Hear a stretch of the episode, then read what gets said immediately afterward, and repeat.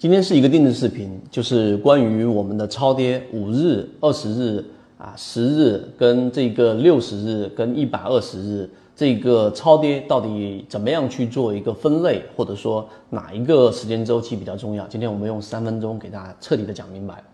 首先，我们先说蓝色超跌是我们圈子开源给大家找到这一种呃恐慌的出现恐慌抛售的。这一种标的的一个模型的这个信号，也就是当它出现蓝色的时候，意味着出现了恐慌的筹码，出现了大量的抛售。这个时候呢，首先第一点理解皮球下水的这个理论，当皮球压到水面以下，引起恐慌的筹码会加速的有一个惯性的下跌。当下跌达到一个极这个极致的时候，那这时候就会有一个物理反弹。这个物理反弹是不需要成交量的，纯粹就是来自于修复或者一些游资的进行套利。这第一个原理明白。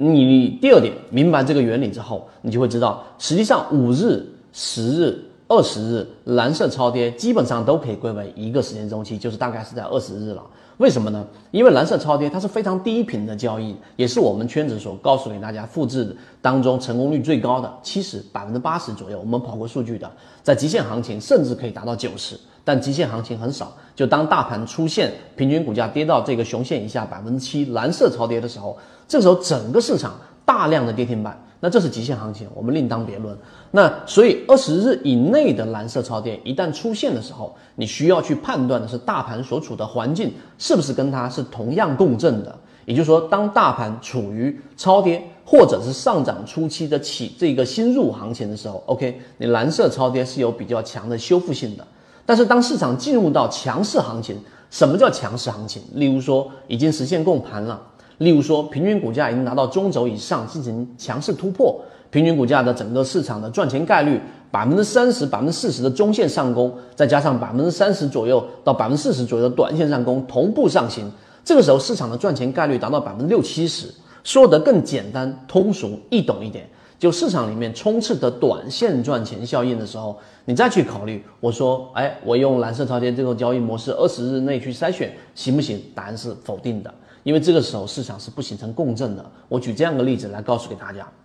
好，所以这是二十日以内的我们的这一个模型的判断标准。好，二十日以后就举个例子，六十日就我们说的一个季度，或者说是一百二十日，那这两个周期可以分开，可以做一个切分。那六十或者一百二十所筛选出来的标的，实际上已经离蓝色超跌的这个时间周期有半年左右的时间了。那么我们要观察这种类型的标的，其实是我们最经常用到的。你要等待从中去进行筛选出出现强势突破的，什么意思？也就是说前面已经出现蓝色超跌，举个例子，十块钱，那么股价在十块钱前后上涨，可能现在在十一，那或者现在是在九块，或者是在这个八块左右。那么这种情况之下呢，就是我们常说的水下。那你要看的水下，很多标的都蓝色超跌的。很多这一个质地不好的上市公司，因为本身这个价值已经被市场认定了，它就是快速的调整，没有修复空间的。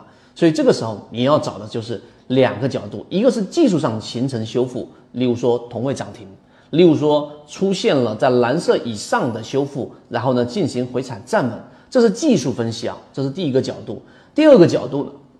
然后你还要去看一看它的价值性。用我们的左脑护城河去判断，例如说它的现金流，例如说去看一看它的整个 PB 的整个估值模型当中的一个数值啊，它是一个确确实实是产生实际价值的上市公司，而且它的主营不是一个特别虚的，例如说以前我们说的 NFT 呀，对吧？这些很新的概念，并不代表它有问题，但是呢，它可能站不住脚，那么在价值角度，它不一定能支撑。这两个角度你分析透彻之后，你就会明白，六十跟一百二十日实际上是帮我们筛选的一个鱼池，后期用技术分析跟左脑护城河来进行这样的一个筛选。这样讲大家就明白了。大部分情况之下，五日、十日、二十日的筛选很少啊，并且呢使用频率也不高啊，因为第一类型买点的确定性不如第一类型买点之后在缠论过程当中形成回踩的二买拉的更高啊。这就是今天给大家去讲的缠论就是一套系统。它只要你会看基础的 K 线、均线、量能等，然后运用缠论整个系统，从优质的个股当中去寻找合适的买卖点。圈子有完整的系统专栏视频、图文讲解，一步关注老莫财经公众平台，进一步系统学习。